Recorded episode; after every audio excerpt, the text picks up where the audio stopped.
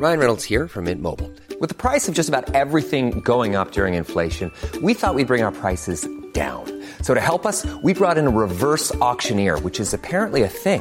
Mint Mobile unlimited premium wireless. Ready to get 30, 30, bit to get 30, bit to get 20, 20, 20, bit to get 20, 20, bit to get 15, 15, 15, 15 just 15 bucks a month. So, Give it a try at mintmobile.com slash switch.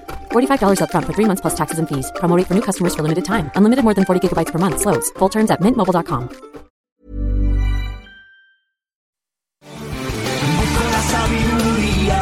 Hola, hola, hola. Queridos cientófilos, esto es Estopa. Queremos mandar un saludo a toda la gente que hace el programa Coffee Break, Señal y Ruido. Lo que escuchamos cuando no podemos dormir. Amigo. Pensabas que abriría todas las puertas del universo.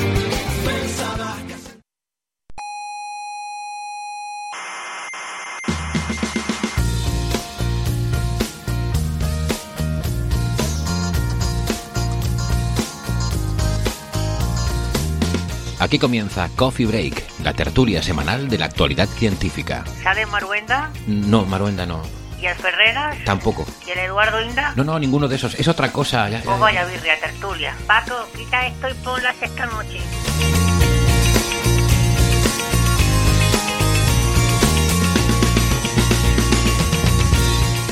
Saludos, criaturas cientófilas y gente insomne. Eh, Eso significa que no pueden dormir. Bienvenidas a este programa donde cada semana repasamos la actualidad de la galaxia. Hoy hablaremos sobre el planeta de moda, el mundo oceánico K218b. Y por supuesto, la gran pregunta, ¿está habitado? ¿Tenemos vecinos nuevos? Y si es así, ¿cómo son? ¿Qué cosas les gustan? ¿De qué hablan? Eh, de lo que hablaremos nosotros también, además de esto, es del conflicto de Batman contra los molinos de viento, de oscilaciones acústicas de variones, de agujeros negros cercanos y del magnetismo en el universo eh, joven. Ya saben que tenemos una página web que es señalirruido.com donde tienen toda la información de todos los episodios, todos los audios y todas las referencias, todos los papers que nos leemos en cada episodio para venir a contárselos aquí. Y también la información de cómo contactarnos en redes sociales, en Twitter, en Facebook, en Instagram eh, o en X eh, y en, en todas esas eh, herramientas del demonio donde pueden, como digo, contactarnos, dejarnos sus preguntas, sus dudas, sus quejas. Eh, y también tienen la información sobre cómo eh, apoyar este programa si lo desean, eh, tanto en Patreon como enviarnos directamente a través de PayPal. Y ahora me estoy acordando que prometí la semana pasada que iba a mirar el tema de las comisiones y esto y me he olvidado, lo siento. A ver si, a ver si esta semana me pongo. Bueno, vamos a pasar ya directamente a la tertulia, que para eso estamos ahora haciendo introducciones más breves. Y quiero dar la bienvenida eh, en Santiago de Compostela. Tenemos a José Edelstein, que es doctor en ciencias físicas. ¿Qué tal, José? ¿Cómo estás? ¿Qué tal, Héctor? Aquí muy contento de estar nuevamente después de una semana de ausencia. Muy bien, encantados de, de tenerte por aquí de vuelta. ¿Cómo está el tiempo por ahí? El tiempo por aquí es muy malagueño, ya que Francis se fue de Málaga hoy. Aquí, aquí es un día muy soleado, de hecho de playa, realmente de playa. De plata. Curioso. De playa, de playa. Ah, de playa. Ah, perdona. Te entendí mal. Eh, tenemos también con nosotros a Sara Robisco, que es ingeniera informática. Hola, Sara, ¿qué tal? ¿Cómo estás? Hola. Ya podemos decir también que soy eh, científico de datos. Ya tengo el título, así que Enhorabuena. Y además creo que es- se puede ver, eh, que es público el trabajo de fin de máster que hiciste, ¿no? Sobre... sí, lo he puesto en ResearchGate, así que podéis ir a cotillarlo, me buscáis y a cotillar. He puesto todo público por si a alguien le viene bien. Muy bien. Y tenemos a Francis Villatoro, no en Málaga, sino en esta ocasión en Bilbao, que está ahí en, en pleno Naucas, eh, Naucas Bilbao. ¿Y mm, qué tal, Francis? ¿Has tenido ya tu charla? ¿Ya estás más relajado o todavía no? No, no, hoy es jueves, la- el evento esta tarde empieza con Naucas Pro y yo tengo mi charla mañana viernes por la tarde. Es decir, el, el evento Naucas Bilbao es eh, viernes mañana, viernes tarde, sábado mañana, sábado tarde. Entonces, eh, bueno, yo estoy aquí en Bilbao. Bilbao eh, hoy en día amaneció con algunas nubes y algo de sol entre ellas, pero ahora mismo hay un solano increíble, es al sol, sudas, hace más de 30 grados o del orden de 30 grados. Y sin embargo, en Málaga creo que estaba lloviendo, que era, hoy iba a ser un día que iba a caer algo de lluvia, esperemos que caiga. Así que he venido a Bilbao para traerme el tiempo malagueño a Bilbao, como decía José. Exacto. O sea, no es que, no es que en Málaga haga calor, sino que Francis, eh, donde está Francis hace calor. Bueno, los twitters respectivos, el de José es arroba José Edelstein, todo junto, el de Sara es arroba SaraRC83, el de Francis es arroba emulenews, el de un servidor es arroba hsocasnavarro. Em, bueno, si les parece, vamos directamente Si quieres, al- comentamos algo de Naucas. eh, Venga. que te- tiene algunas Por favor. charlas que son astrofísicas. eh, nuestro compañero, el, el famoso cordobés australiano Ángel López Sánchez, tiene su charla mañana por la tarde, mañana viernes eh, por la tarde, un poquito antes que la mía, una charla que se titula El cielo es tu laboratorio. Es una charla que, es, bueno, que será estupenda. No puede estar hoy con nosotros aquí en, en la grabación del programa porque ahora mismo está volando en avión desde Córdoba hacia Bilbao y, y llegará probablemente después de que haya acabado la grabación. Después tiene- tenemos una charla de Ángel, perdona, Sí. que Ángel, que quería mencionar que estuvo aquí estos días pasados en el IAC y, y, bueno, pues tuve ocasión de estar con él y charlar y, y nada, un gusto siempre el, el poder coincidir con Ángel, eh, un tío muy majo. Em, Eh, la siguiente charla es de Naira, Nayara Barrado, es Júpiter, héroe o villano. Ella es una especialista en atmósferas planetarias, con lo que la charla supongo que será eh, estupenda. La, mía, que ya un poquito más tarde, sobre las 18 10 minutos de la tarde, es eh, lo que sabemos que no sabemos de LK99, el famoso superconductor que se suponía que iba a ser a temperatura ambiente, que al final ha sido, entre comillas, un poquito fiasco. Voy a contar un poquito la historia y metiendo algunos palabras y explicando algunos conceptos eh, a lo largo de la charla.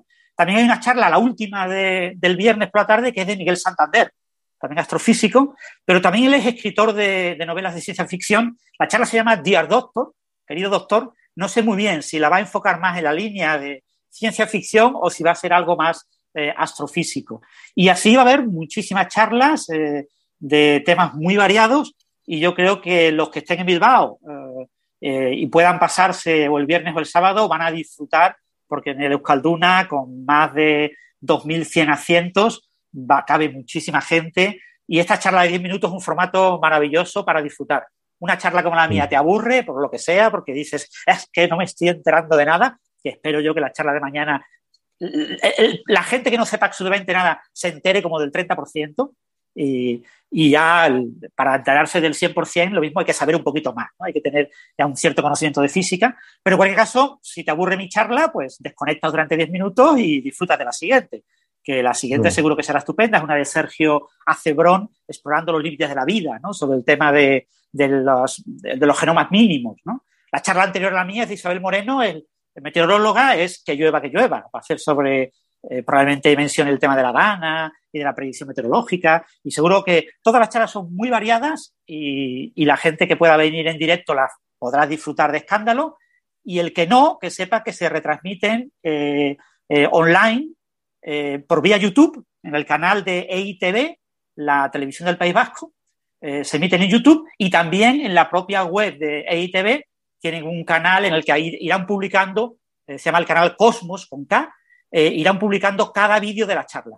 En YouTube tienes cada una de las sesiones, viernes mañana, viernes tarde, etcétera, y, y después en el otro canal, como media hora, 45 minutos más tarde, eh, publican cada vídeo por separado y así puedes disfrutar específicamente de cada charla. Va a ser un evento estupendo y maravilloso y yo estoy deseando que empiece ya. Genial.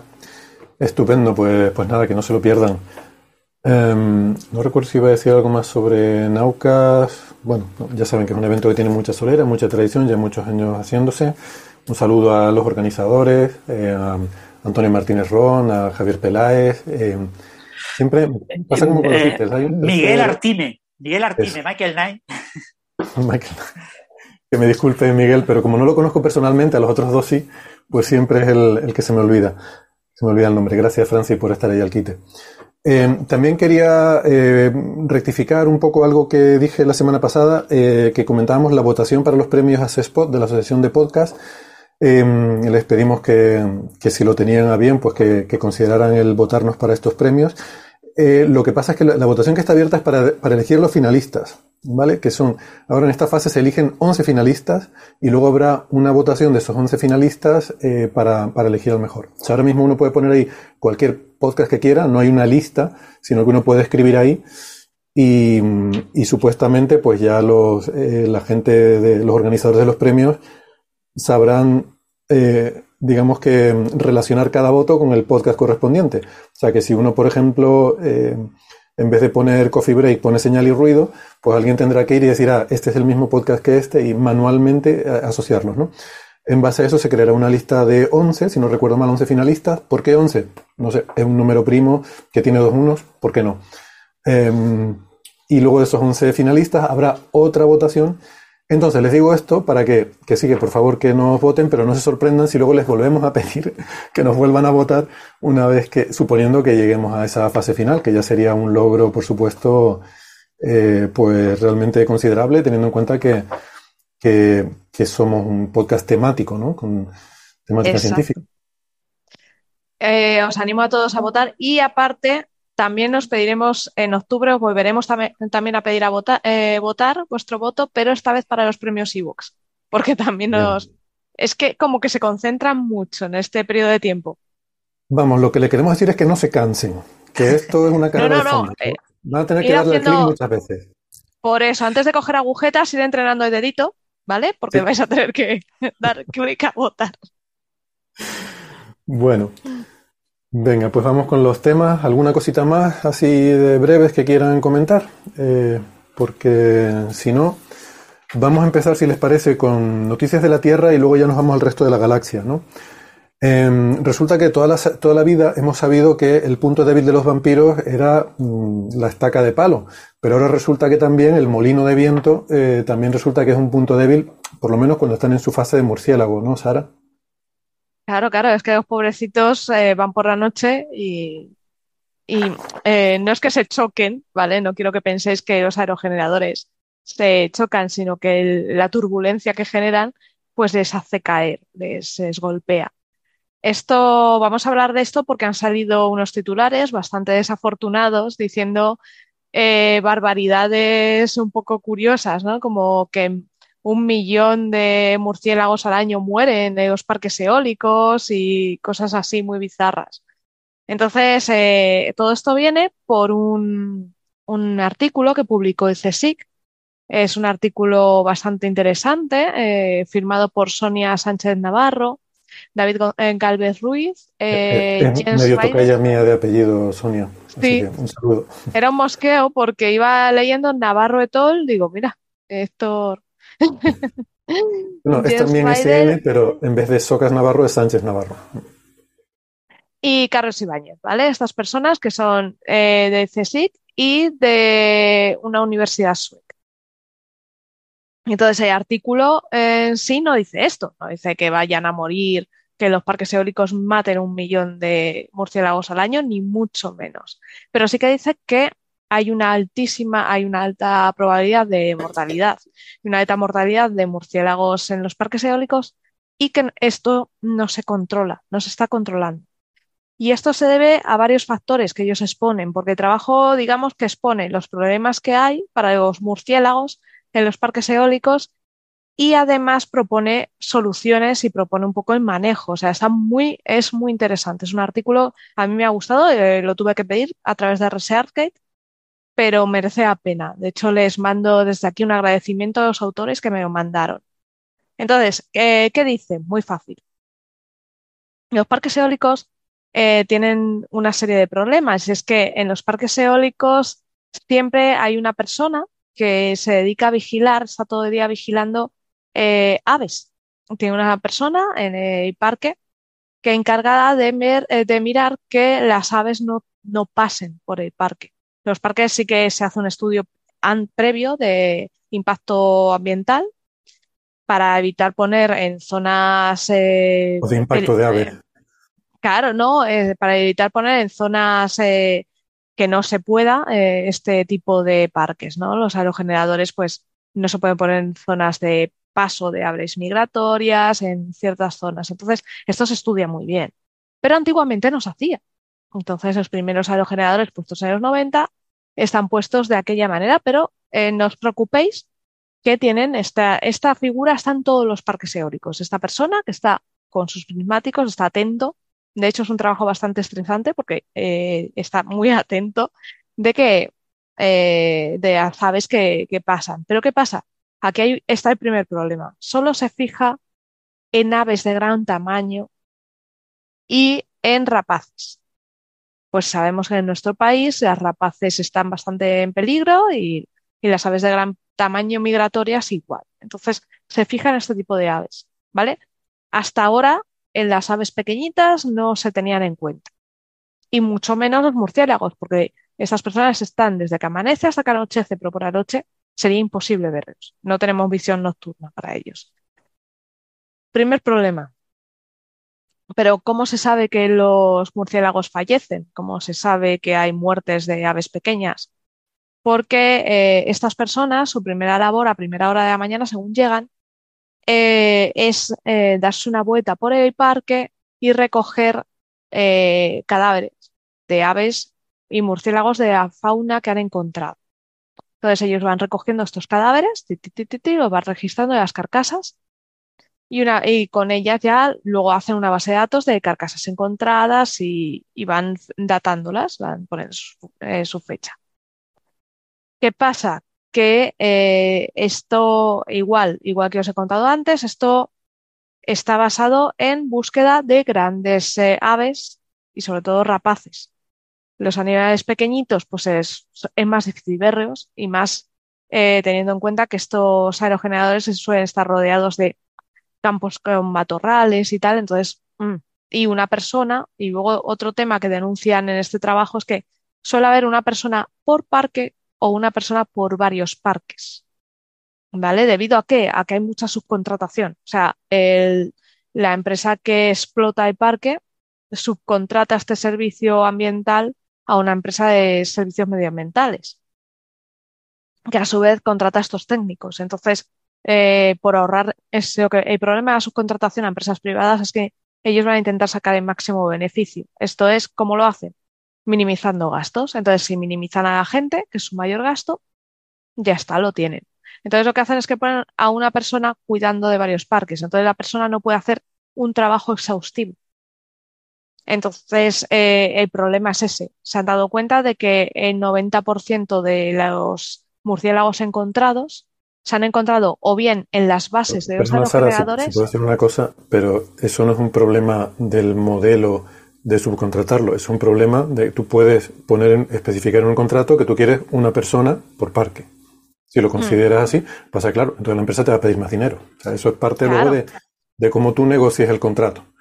Pero en Eso principio, mm, tú puedes poner las condiciones del contrato que quieras porque, vamos, en fin, cuando diriges un museo tienes que hacer algunos de estos contratos con empresas privadas y, tú pones las condiciones. Y si tú consideras que hace falta una persona por parque, lo pones en el contrato. ¿Qué pasa? Te va a costar más caro. Ahí ya luego es el, tema del asunto, ¿no? Sí, este es uno de los problemas, porque esto es un cúmulo de catastróficas desdichas. Ahora seguiremos con el problema de ahorrarnos la guita. Porque esto lo denuncian todo en el, en el paper y me encanta. O sea, el artículo es, eh, es bastante eh, cáustico en este sentido. Bueno, pues eh, obviamente esta persona pues va vigilando los caminos eh, y las bases de los, de los aerogeneradores, no existiendo, el problema es que no existe un protocolo de qué área debe eh, buscar y cómo lo debe hacer, si a, a pie, en coche, cómo debe ser. Entonces, claro, mm, para minimizar tiempos, eh, la persona mira lo justo y tira para adelante. Pues tiene en un único parque, pues puede tener del orden de 30 o más eh, aerogeneradores, ¿no? Entonces, esto requiere mucho tiempo. Siguiente problema, aparte de que hemos visto de que la falta de medios, es que eh, hay un acuerdo llamado Eurobats, eh, que es un acuerdo europeo para la protección de murciélagos. España, por ahorrarse dinero, eh, que es- era, si queréis os digo la cifra, pero no quiero hacer sangre, eh, no se no se escribió. Entonces, esto es un poquito también eh, ¿Tienes la otro problemilla. cifra? ¿Por qué no decirla? 32.000 euros al año. Ah. 32.000 euros al año es una ridiculez. Pues eso, díselo mm, a los gobiernos. Claro, lo que pasa es que yo supongo que proteger a los murciélagos debe ser también una ridiculez dentro de la, de la agenda de un gobierno y a lo mejor eh, ¿no? es como integrar es sumar muchos pequeños, o sea, sumar diferenciales, ¿no? Pues a lo mejor el diferencial de los 32.000 euros de aquí más otra cosa y otra cosa y un montón de cosas que surjan, pues serán, eh, supongo, ¿no? Por ponernos un poco en la mentalidad de, eso. Um, pero sí, efectivamente, cuando, cuando concretas en ¿no? una medida en particular determinada, dices, bueno, pero lo, que pasa es que yo sí creo que estos programas europeos que, que se establecen a nivel europeo, pues deberían ser algo simplemente por esa colaboración internacional. No sé si obligatorio, pero por lo menos debería mm, tener una cierta consideración, ¿no? O sea, que debería haber una cierta motivación importante por participar en esos programas, ¿no?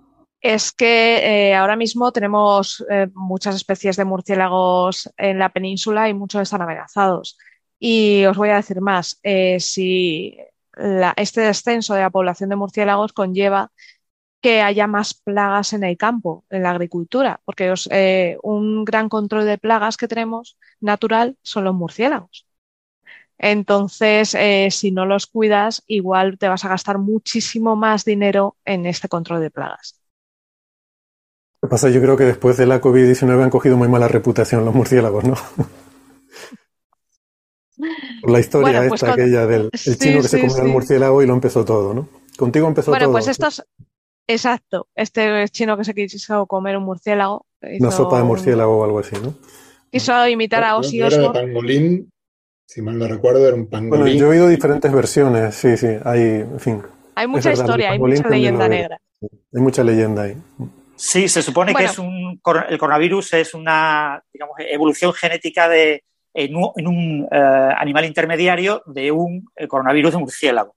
Entonces, claro, si fue comido el murciélago y eh, evolucionó dentro de un humano, eso es muy difícil porque por la vía digestiva es muy difícil que acabe llegando a sangre, pero puede llegar a sangre si tienes algún tipo de rotura o algo que, que te acabe metiendo el, el coronavirus en sangre y entonces acabe infectándose y adaptándose al humano. Eso tiene que ocurrir muchas veces para que acabe, en algún caso, saliendo algún eh, coronavirus eh, eh, que pase de murciélago a humano. Pero la otra opción es que eh, sea a través de un animal, un animal que haya eh, mordido un murciélago o que se haya comido un murciélago, que quede eh, contaminado con ese y, y que sea, esto sea habitual, que sea habitual que este tipo de animales tenga interacción con este tipo de murciélagos. Eh, eso eh, puede ocurrir, por ejemplo, en ambientes de granjas de animales salvajes, donde están confinados animales que en la naturaleza nunca estarían juntos y en jaulas muy pequeñas y donde hay riesgo de eh, roturas, de heridas, de problemas que puedan transmitir por sangre. Y entonces, pero claro, eh, que eh, se encontraran restos posibles de un coronavirus lejanamente parecido al humano en pangolín, tenía muchas dudas, fundamentalmente porque eran pangolines congelados y que habían sido tratados por humanos y encontrados a posteriori del inicio de la pandemia, no al, no al principio, con lo que con casi total probabilidad fueron contaminados por humanos. No fueron contaminados por murciélagos. La, Con la, lo la que el zoonosis fue al revés, de, de no se humano a considera pangolín. hoy muy claro que sea el animal intermediario. De hecho, no se conoce el animal intermediario y probablemente nunca llega a conocerse. Bueno, pues Bueno, en estas se vieron, ya, eh, esta gente de CSIC que ellos querían un poco evaluar la mortandad de los murciélagos por los parques eólicos, se vieron en estas, ¿no? En una falta de un control exhaustivo por parte de los técnicos que trabajan en ellos, eh, falta de protocolos. Ellos dicen que un, eh, debería elaborarse un documento con, esta, con un protocolo bien adecuado. Hay que escribirse todas las empresas eh, que, que llevan, que trabajan en los parques eólicos. Y aparte, eh, el tema del acuerdo este. Pero es que hay otro problema. Si tú quieres eh, analizar el problema de la mortandad de los murciélagos recogiendo cadáveres, ¿y cuál es? Pues eh, los carroñeros. Tenemos animales carroñeros que se pueden llevar el cadáver. Tenemos desde buitres, cualquier carroñero, también los insectos. Hay insectos que se comen la carroña. Pero bueno, un animal depredado por hormigas eh, se ve, pero sí que, y eh, sí que un animal más grande, un vertebrado se lo lleva. Entonces, eh, eso es información que pierdes. El viento también, estamos hablando de animales que pesan menos de 20 gramos. Entonces, un viento fuerte se los lleva. En la zona de aerogeneradores se caracteriza, tú no pones el aerogenerador en una zona tranquila, se caracteriza por ser una zona de, de muchísimo viento. Entonces, también sabes que pierdes un porcentaje por ahí. Pero ¿cuál es este porcentaje? ¿Cuál eh, ¿Cuántos se llevan los carroñeros? ¿Qué sucede? Pues esto dijo el CSIC, ¿y esto cómo lo arreglamos? Se os ocurrió una idea muy ingeniosa. Cogieron eh, cadáveres de murciélagos frescos, cogidos, encontrados en los parques eólicos, a los que sumaron, porque no tenían suficientes, sumaron eh, cadáveres de murciélagos congelados, pero de murciélagos de ciudad, encontrados eh, de caídas de edificios.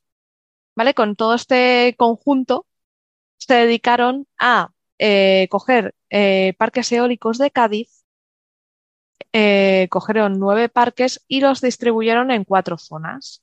Entonces, en estas cuatro zonas iban poniendo de forma aleatoria en algunos parques cadáveres de los cadáveres de murciélagos marcados. Ellos los marcaban con un círculo negro.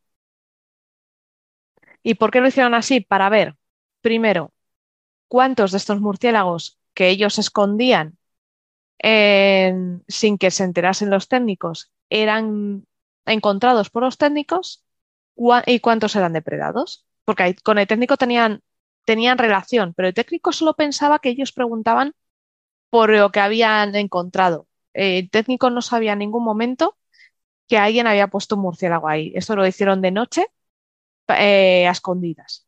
Entonces fueron poniendo y en sus tareas, en sus actividades nocturnas, estos investigadores encontraron cadáveres de murciélagos que también los añadieron al registro y los metieron también en, en este experimento, ¿no?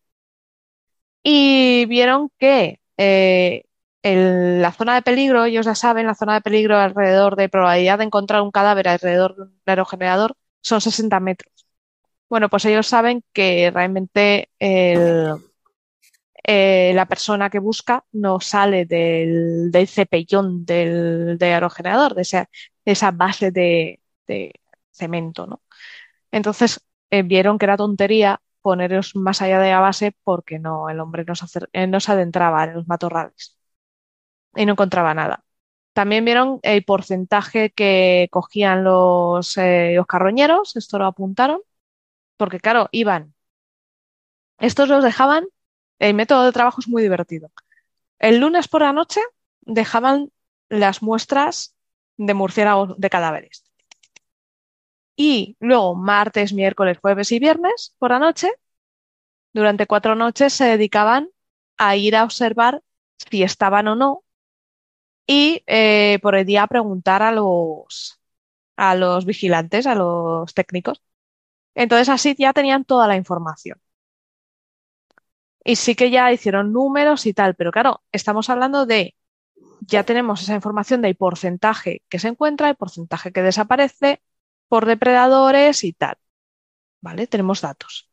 Pero esto no lo podemos extrapolar porque cada parque eólico es de su padre y de su madre. O sea, que te aparezcan cadáveres en un aerogenerador no quiere decir que en el otro de esquina, de la otra punta del parque, te vayan a aparecer, porque a lo mejor la colonia de murciélagos está a un lado y no se mueve mucho, ¿no? O que haya, que en todos los parques eólicos haya el mismo tipo de colonias o haya colonias de murciélagos. Pero bueno, esto ellos también lo tienen en cuenta. Bueno, pues en función a esto, ellos hacen sus estimaciones, hacen estimadores de cuántos murciélagos pueden morir al año, porque además todo esto lo hicieron durante cuatro semanas. Eh, no, cuatro semanas, mierdamiento. Eh, eran siete semanas en un periodo, en el periodo de máxima actividad de murciélagos y máximas muertes de murciélagos, que va desde junio a septiembre. Hasta ahí, no, de junio a octubre, perdón. Hasta ahí estaba todo controlado. Vale, pues lo toman y esa cantidad que ellos es- estiman, ellos generan un, una especie de, hacen sus cuentas, generan un predictor, eh, pues ven con sus datos, ven que está relacionado con qué, y con esto predicen que, eh, extrapolando de los aerogeneradores que ellos han usado, como ejemplo, lo extrapolan a todos los parques de España, los parques eólicos, ¿vale? Que en 2021 teníamos la friolera de 1265, ¿vale? Con unos 21.419 turbinas eh, funcionando. De hecho, somos el quinto país del mundo en producción de energía eólica. Estamos justo detrás de Estados Unidos, China, Alemania e India. O sea que en eso somos, estamos haciendo las cosas. ¿Vale?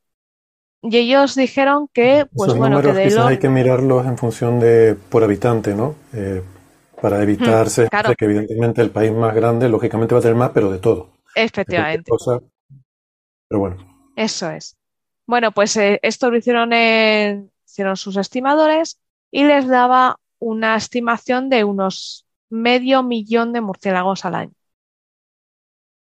¿Vale? Entonces, con esto dicen, vale, pues tenemos aquí un problemón y con esto ellos lo que dicen es que los puntos de mejora establecen un listado de puntos de mejora a hacer para evitar esto. Aparte de eso de, tenemos un problema con los murciélagos porque están muy fastidiados aquí en España, bueno, en España y en el mundo. También comparan nuestra mortalidad con la mortalidad de otros países, eh, que ven que, bueno, que está bastante por ahí. Y lo que hacen es eso, establecen que haya más protocolos de vigilancia, que hay, eh, el murciélago se incluya en los estudios de impacto ambiental de los aerogeneradores y que eh, se tenga mejor control y que nos adscribamos a Eurobats. O sea, que, que, el murciélago tenga más figura de protección. Y con esto hacen este informe, porque realmente, digamos que esto es un primer informe. Lo que Lo estamos que viendo. deberían hacer es presentar una lista de demandas y terminar. Y si no, llamaremos a Batman y te las tendrás que, te las tendrás que ver con él. No, esto es un- como todo, siempre tiene que haber un primer informe. Entonces, esto es un primer informe y según se vayan estableciendo cosas, se irán mejorando, se irán mejorando, haciendo más informes, ¿no? Entonces, es una maravilla, merece la pena leerlo, está muy bien explicado y yo personalmente creo que es muy interesante el trabajo. Y lo que pasa es eso, que, que hemos tenido el problema de la rueda de prensa, la nota de prensa de CSIC mm, ha sido muy desafortunada porque, de hecho, eh, cuentan cosas de- que no se dicen en el, en el artículo. Hay cosas que, que ahí patinan un poco, ¿no? Entonces yo creo que la persona pues se lo debieron contar a lo mejor de palabra y lo poco que se acordaba y cosillas que iba añadiendo, pues eh, yo creo que sí, que es un problema más bien de la nota de prensa. Pero el trabajo es bastante serio. Eh, por cierto, que como has dicho que es un informe, etcétera, puede parecer que es un informe técnico, no, no es un artículo no, no, no, científico es- que se ha es un publicado en una artículo científico. científica, en acta Sí, porque- quiropterológica. Exacto, porque ellos proponen además un modelo nuevo, bastante novedoso, de estimación de muertes por de murciélago. O sea, que está bastante bien. Ujú. Bien, bien. Son animalitos. No, sé si ustedes han visto un murciélago, eh, quiero decir, de cerca, pero no enjaulado, sino. Es que a mí me- pasó una anécdota una vez en Estados Unidos, fue en el año 2014, que se me quedó encerrado un murciélago en la sala de estar. Eh, se metió por la chimenea, llegó, se metió- además fue de madrugada, claro, siendo un murciélago que es, viven de noche, nos despertó un ruido y, y era un ruido en la sala de estar y claro, en Estados Unidos da mucho miedo cuando llega un ruido en casa porque puede ser cualquier cosa, ¿no? Pero en este caso por suerte era un murciélago y, y era espectacular, se había metido por la chimenea y estaba el animalito encerrado en la sala de estar dando vueltas, pero claro, vuelan a una velocidad, vuelan rapidísimo. Y, y claro, no es un animal que tú digas, bueno, estoy encerrado, ¿qué hago? Me paro, ¿no? Me siento, No, digo, no. voy a pensar. No, no, ellos lo que hacen es volar. Y cuanto más estresados y agobiados estén, más rápido vuelan. Entonces el animalito estaba encerrado en una sala de estar, volando, dando vueltas, estaba orbitando. Aquel murciélago estaba orbitando alrededor del centro de mi sala de estar como quien orbita un agujero negro. Y claro, daba miedo porque dices, podría abrirle la. daba al exterior, ¿no? Había un ventanal que daba a una terraza, yo podría abrírselo y dejar que saliera. Pero es que me daba miedo meterme en la sala de estar porque digo, a la velocidad que va este bicho, si choca conmigo, me mata. No, no choca, no choca, te esquiva muy bien. Sí, esa es la teoría, pero fíjate tú, cuando lo ves. No, de hecho, porque yo te digo que a nosotros se nos ha colado y para conseguir cazarlo y sacarlo fuera necesitas una manta o una manta o una sábana. Entonces, cuando tienes que estar muy, muy rápido, ¿vale? Tú la coges y en cuanto le ves pasar, lanzas, se le cae encima, le enganchas y ya lo coges con muchísimo cuidado la manta y cuando llegas al exterior abres y le dejas que salga. Yo no pensé, que- en, no pensé en cazarlo porque es que me parece que el- el- a la velocidad que iba, digo, hasta el impacto con una manta le, le podría hacer daño. No, Yo lo no, que quería no, era no, abrir es- y al final es lo que hice. Me fui arrastrándome así como cuerpo a tierra, como parecía una operación militar para llegar al otro lado, abrir la- el ventanal y ya después de un par de vueltas se dio cuenta de que aquello estaba abierto y salió por allí. Pero fue una Si- situación si tienes tensa. alguna fruta, alguna fruta en casa, puedes probar poner un platito con la fruta que puede Si son frugívoros, sí. Ya. Ujú. En frugívoros sí, pero los nuestros no. Y se Aunque para, se posa ahí a comer la fruta. Algo, algo comerá. Yo tengo un amigo en, en Argentina que, que, bueno, los murciélagos en, en Buenos Aires obviamente está lleno, como en todas las grandes ciudades, uno no los ve casi, pero debe haber, no sé, la población humana multiplicada por varios, por bastante, y se meten muchas veces en, las, en los taparrollos de las cortinas. Eh, y tengo un, tengo un amigo al que le encantan toda clase de animales y además que no tiene, conoce mucho el tema, entonces no les tiene miedo, que estaba desesperado porque él no se le metía. Entonces les ponía frutas, les ponía toda clase de alimentos. Y alguna vez lo vi que efectivamente alguno, alguno cayó y lo agarraba, el pobre bicho estaba un poco estresado. el Ay, pobrecito. le abre, no, pero por- es eh, espíritu científico, lo explora, le abre la boca, le mete el dedo, a ver si todo.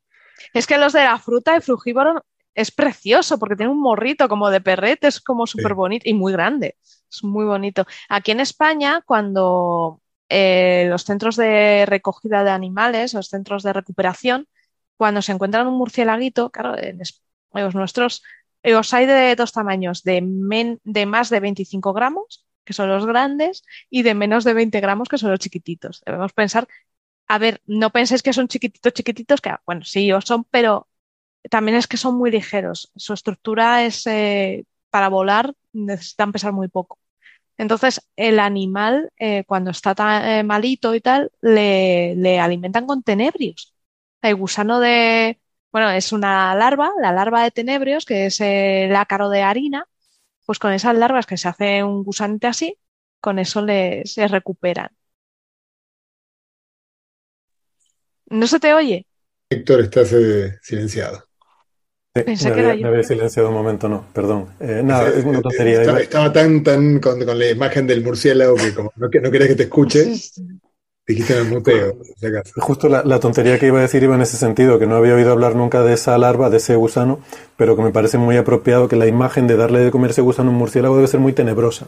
Era Sí. Bueno, eh, el tenebrio, para que, para los que no estéis familiarizados con, o querráis, o si gu- gusten también las aves, si os apuntáis a la red de salvamento de vencejos, eh, los tenebrios para alimentar a los bebés vencejos, a las crías, eh, para, porque tú lo que haces es que cuando encuentras una cría de vencejo, tú la tienes en casa, la vas alimentando, engordando, y cuando él ya empieza a ejercitar las alas, que le ves que está listo, que quiere volar, le sueltas y él ya sale. Entonces es muy bonito y, y se recupera igual con tenebrios. Tú usas los tenebrios y se alimentas con... Matas el tenebrio, pones un cuenquito con agua templada, metes al tenebrio, el tenebrio se ahoga y ya con eso se lo vas metiendo en el piquito.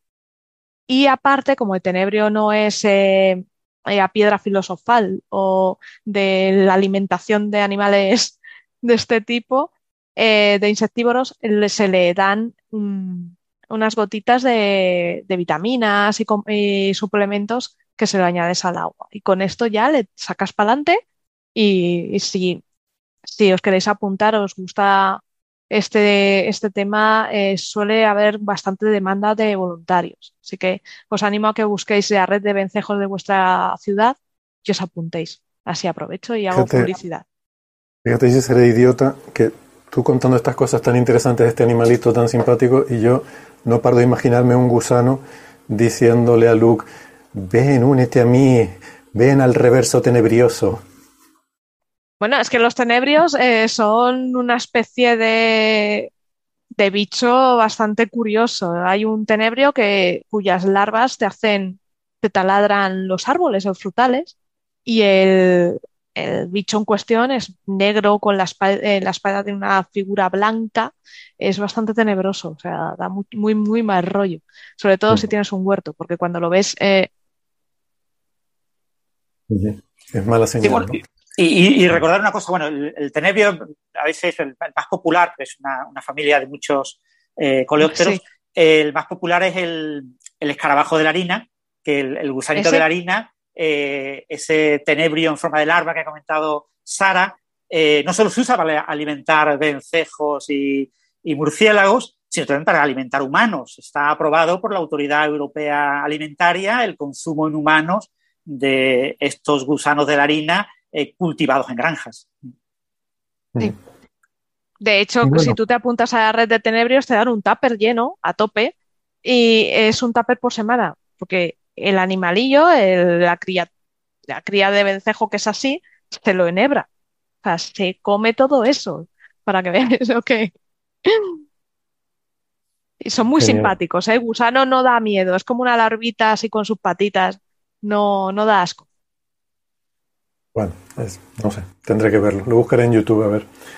Vamos a, vamos a pasar de tema entonces eh, y vamos sí, solo añadir a los oyentes, que a las personas que nos escuchan, que en el blog de, en la web de Señal y Ruido también os he puesto una guía con los murciélagos de nuestra península, por si que tenéis curiosidad por conocerles, eh, lo tenéis ahí, que creo que es interesante también tener.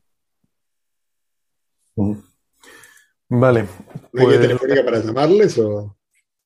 como, como, dijiste, si queréis conocerles, pensé que no podía. Sí, no, para, para identificarlos, porque sí que es cierto que en algunas poblaciones hay cerca eh, lugares donde hay colonias de murciélagos, entonces es bonito también identificarlos. ¿no? Aquí en Toledo mm. hay una zona donde hay murciélago de herradura y es muy bonito verle. Es un animal muy, muy curioso. Vale, pues van a tener eso en el blog cuando publiquemos las referencias de este episodio en el blog. Y mmm, vamos, como digo, al siguiente tema, que es, eh, que es ya, bueno, ya vamos a empezar con el cielo, ya todo lo que viene ahora, como diría Gastón, es todo del cielo, que el cielo es más grande que la tierra. Y, y el, primero que tenemos, bueno, un tema del que se ha hablado mucho estos días, me parece muy impresionante, muy espectacular. Eh, Francis nos lo va a comentar. Y mm, es un, una publicación que va a salir, esto me gusta mucho, va a salir en APJ Letters, en nuestro Physical Journal, a pesar de que es un trabajo de potencialmente enorme impacto, porque mm, es uno de los pocos trabajos que hemos visto, artículos de investigación, papers serios, en los que se habla de la posibilidad de haber detectado un biomarcador. Esto se dice en el paper. Entonces, eh, en, un, en un exoplaneta. Ahora vamos a entrar con los detalles de esto. Francis nos lo va a contar. Le voy a pedir a Francis porque, claro, ahí la gente está muy entusiasmada, ¿no? Y ya empezamos a tener una cierta reputación de aguafiesta. Entonces, esto tiene cosas muy molonas. Eh, de hecho, mira, yo me he puesto, me he puesto la camiseta azul precisamente para hablar de este tema porque es un mundo oceánico, es un mundo de, de océano de, y de hidrógeno. Y yo no sé por qué el hidrógeno lo asocio también con el color azul. Vaya usted a saber por qué, pero en esta sinestesias de colores que uno tiene en la cabeza, le asocia colores a cosas que no lo tienen. Y el, bueno, el agua también es transparente, pero la consideramos azul porque nos parece que el, mar es azul. Y, para mí el hidrógeno también es azul y punto. Y, el que me lo discuta, pues lo siento, pero está equivocado. Eh, total, ¿qué, ¿qué estaba diciendo yo? Ah, vale, que tiene cosas muy chulas, pero bueno, sé que también vamos a hablar del lado en fin, de que hay que contener las expectativas y hay también motivos para ser cautos, incluso escépticos con algunas cosas. Entonces, si te parece, Francis, vamos a empezar por lo divertido, por lo, ilusionante, el por qué esto mola mucho y luego ya al final, pues advertimos de las cautelas que hay que llevar con todo este tema. ¿Te parece? Perfecto. Eh, si quieres empezamos por el principio, ¿no? Que es un exoplaneta o un planeta oceánico. Oceánico viene de hidrógeno, con H, y de oceánico. Entonces se mezclan oceánico. Eh, son eh, planetas que han sido considerados planetas muy, muy prometedores eh, para el tema de la búsqueda de la vida porque son planetas grandes. Sabéis que el método para explorar las atmósferas planetarias más útil, porque claro, la, la, visión directa de un, de un exoplaneta ocultando el disco solar y ahora en ese exoplaneta tratar de verlo eh, de manera específica y ver su atmósfera, qué probabilidades tiene, es muy complicado y se puede hacer con muy poquitos planetas, ¿no? con muy poquitos exoplanetas. Lo que podemos hacer con la mayoría de los exoplanetas es esperar que haya un tránsito cuando el exoplaneta pasa por delante de la estrella, eh, justo eh, por la configuración eh, en la línea de visión entre el plano planetario del sistema solar respecto a la estrella y la Tierra, pues resulta que coincide que vemos pasar algunos planetas por delante del disco de la estrella. Entonces nosotros podemos ver la estrella, calcular un espectro a la luz eh, solar de la estrella y después cuando pasa el planeta hacer lo mismo. Durante el tránsito, calcular el espectro del planeta y ahora restamos ambos espectros. Y bajo la hipótesis de que estamos viendo el planeta, pues la diferencia entre ambos espectros vendrá determinada eh, por eh, la composición de la atmósfera planetaria. Podemos explorar la atmósfera planetaria, eso se ha hecho con muchos exoplanetas. El problema que tenemos es que esto suele eh, ser posible con planetas interiores, es decir, que están cerca de la estrella, y eh, con planetas que suelen ser grandes, porque si el planeta es interior pero muy pequeño, realmente el cambio que hace en la luminosidad de la estrella, en el espectro de la estrella, en la composición de luz, como los colores que tiene, eh, las diferentes líneas que tiene la luz que recibimos de la estrella, pues el cambio es muy pequeño y no lo podemos ver. Claro, el problema es que uno no espera que un mundo grande sea habitable. Si es verdad que si es un Júpiter, podría tener lunas habitables, pero claro, conocer la atmósfera de, de ese planeta jupiterino eh, no nos da ningún tipo de información sobre biomarcadores de lo que puede ocurrir en lunas.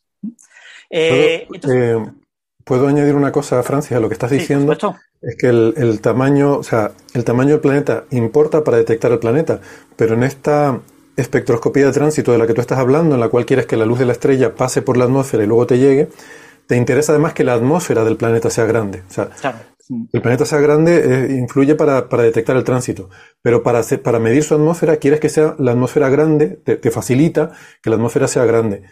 Y entonces, bueno, pues ahí es lo, lo que tú estabas diciendo, ¿no? Que un planeta pequeño tendrá una atmósfera delgadita como la Tierra, y entonces cuando pasa por delante de la atmósfera hay pocos fotones de, del planeta que, que, que cruzan la atmósfera y que tienen la información que nos interesa. Sí, eso es un punto muy importante, Héctor. Recuerda, eh, hay que recordar a los oyentes que eh, la Tierra eh, eh, es tan esférica como una bola de billar y la atmósfera tiene el grosor similar al de la pintura de una bola de billar. Es decir, la atmósfera es extremadamente pequeña, pues son unos pocos kilómetros en un radio de 6.500 kilómetros.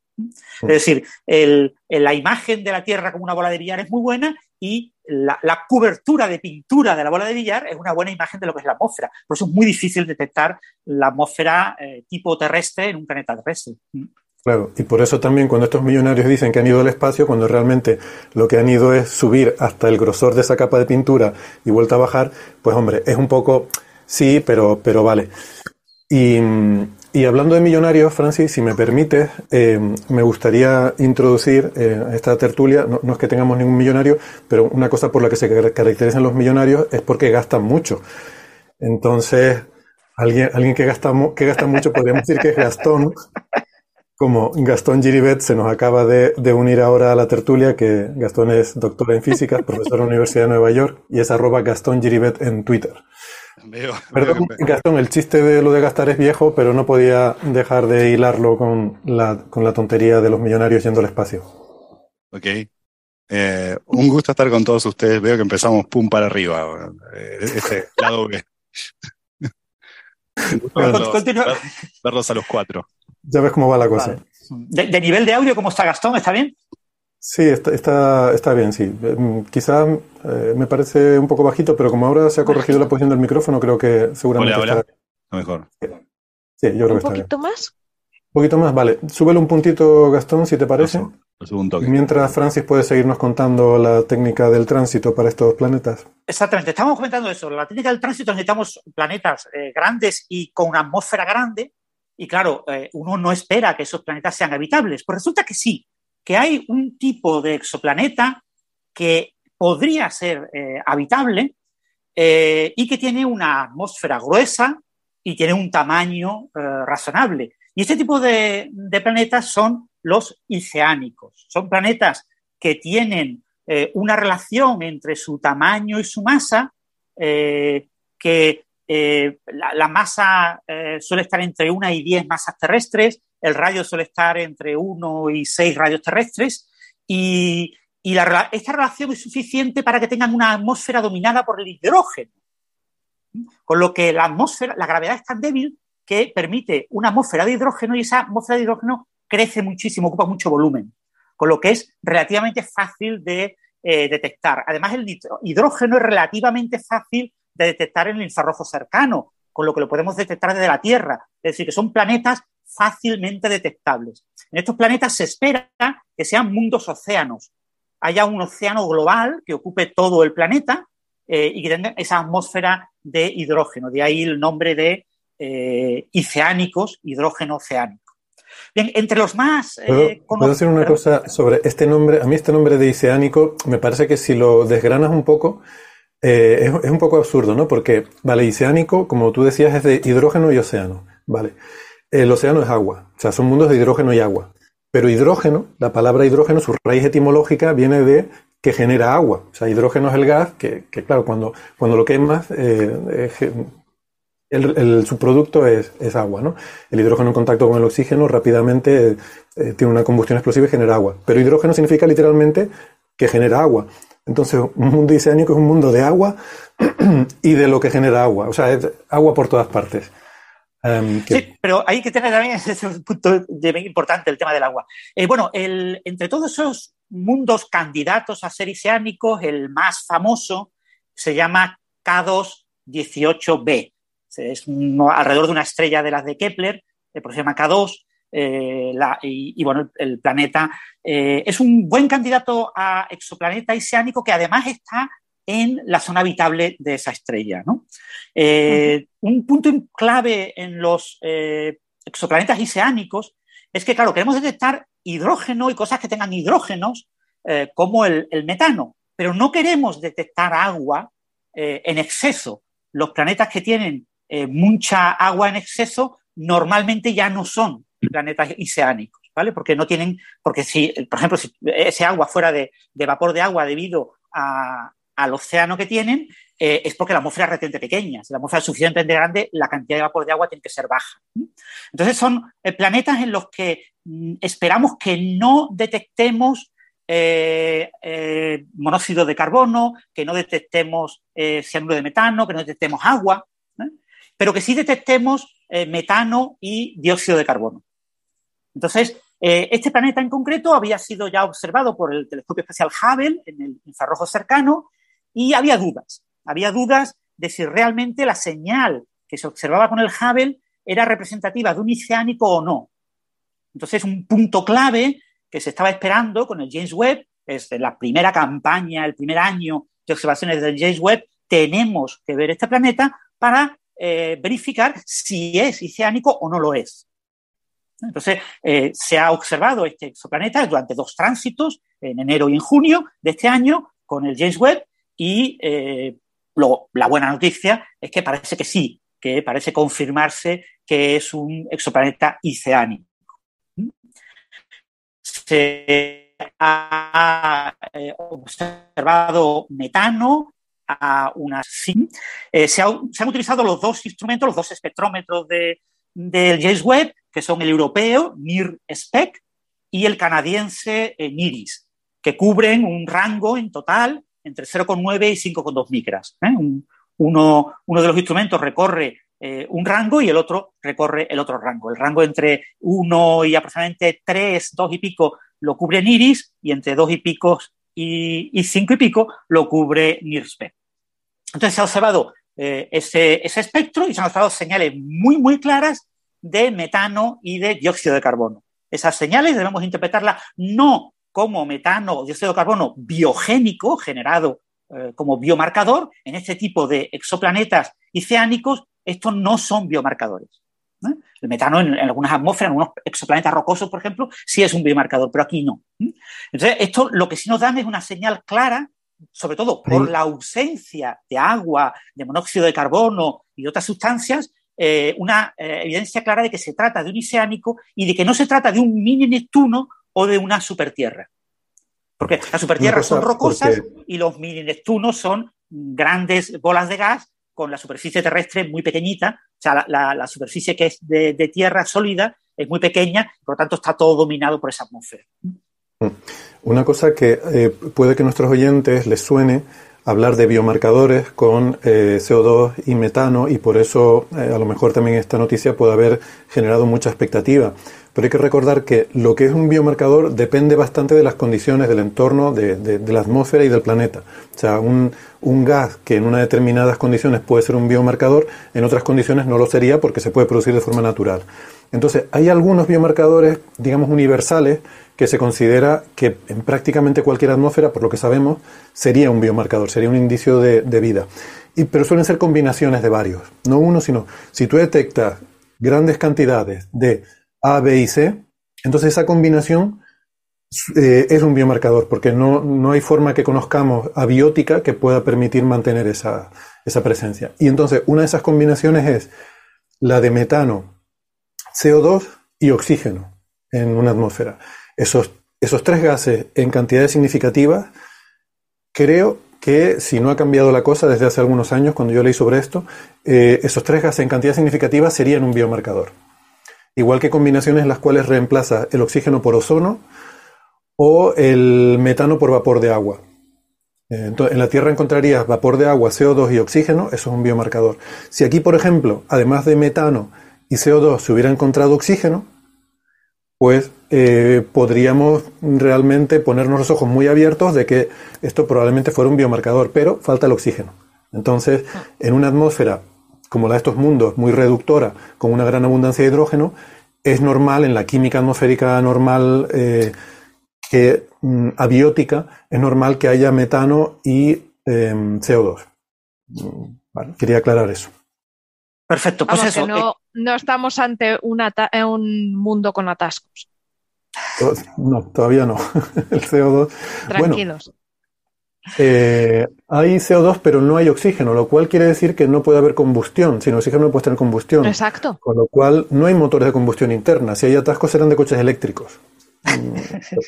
No descartamos, el titular sería, no se descarta que en K218b eh, no haya eh, gran cantidad de coches eléctricos. El, el único Y- problema en un planeta que es un océano completo es que esos coches eléctricos o, o son de estos que, eh, ¿cómo le llaman? Eh, Submarinos, los que pu- submarinos. eh, no, los que pueden meterse en el agua. Anfibio. Eh, Anfibios. anfibios. Anfibios. son coches anfibios o son barcos. Lo normal es que en un planeta cubierto completamente por un océano no haya coches, sino que haya barcos. Son En yates. cualquier caso, no serían Bueno, barcos. ya te, de- ya, ya te digo que estamos llegando al final del primer bloque del programa. Entonces, si te parece, vamos a hacer una pausita, nos recuperamos un poco. Yo creo que me tengo que tomar la pastilla eh, porque me, me- me hace falta.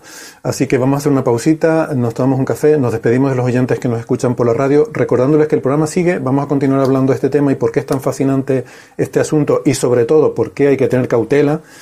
Eh, eso todo lo comentaremos en la cara B. Así que... Y, y hay un gran biomarcador que voy a comentar, que lo comentaré en la cara B.